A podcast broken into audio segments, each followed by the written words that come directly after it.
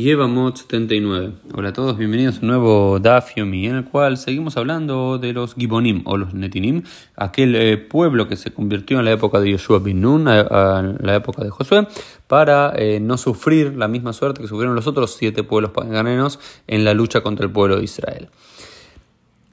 Y al parecer, eh, hacia la época, el, rey Shaul no se comportó muy bien con ellos y también fue una guerra contra los gibonitas y no se comportó correctamente eh, contra los, con los gibonitas, por lo cual los gibonitas pidieron venganza. Y el rey David trató de eh, apaciguarlos y decir, bueno, no, no quieren la venganza, porque al parecer el rey David mató a siete hijos de los Gibonim, por lo cual los, los, los Gibonim, dice en el segundo libro de Samuel, capítulo 21, en los primeros versículos, le dijeron a David, ¿sabes qué? lo que tenés que hacer para apaciguarnos es dame siete hijos del rey Saúl y nosotros los colgaremos delante de Dios y ahí los voy a los voy a, me, voy a apaciguar y va a estar todo bien con el pueblo de Israel nuevamente. Esto dijeron los líderes de los Gibonim.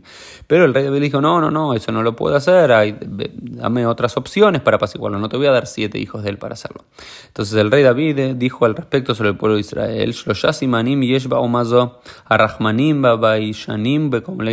Dice el, eh, el rey David dijo que hay tres características sobre el pueblo de Israel, que son Rahmanim, que son misericordiosos, Abai Shanim, que eh, tienen, son eh, tienen vergüenza, ¿no? Les da vergüenza cometer un acto de, maldad, se avergüenzan por eso, y hacen actos de bondad, actos de gesed. Y después dice, todo aquel que tenga estas tres características puede eh, unirse al pueblo de Israel. Y ahí se dio cuenta el rey David y por eso decretó contra los Gibonim que no puede ser enteramente judío. ¿Por qué? Porque no tienen esa característica, no tienen esa característica de ser Rahmanim, de ser misericordiosos, porque querían esta venganza absoluta contra eh, los hijos del rey eh, Shaul por lo que Shaul había hecho para con eh, ellos, ¿no es cierto? Eh, bueno, no sé si estas son las características del día de hoy tiene el pueblo de Israel, ser misericordioso, tener vergüenza cuando comete un error y hacer actos de Gesed, pero sin lugar a dudas es lo que debemos aspirar a hacer, ¿no es cierto? Después la quemará sigue contándonos exactamente cómo el, rey David termina aceptando y les da a los hijos del rey Shaul para que ellos los maten y demás. Hay toda una discusión interesante al respecto. Pero la Gemara dice cómo el rey David aceptó darle a los hijos del rey Shaul eh, para que mueran como venganza contra el rey Shaul, si la propia Torah nos, nos dice lo mutu abot al que los hijos no pueden morir por el pecado de los padres.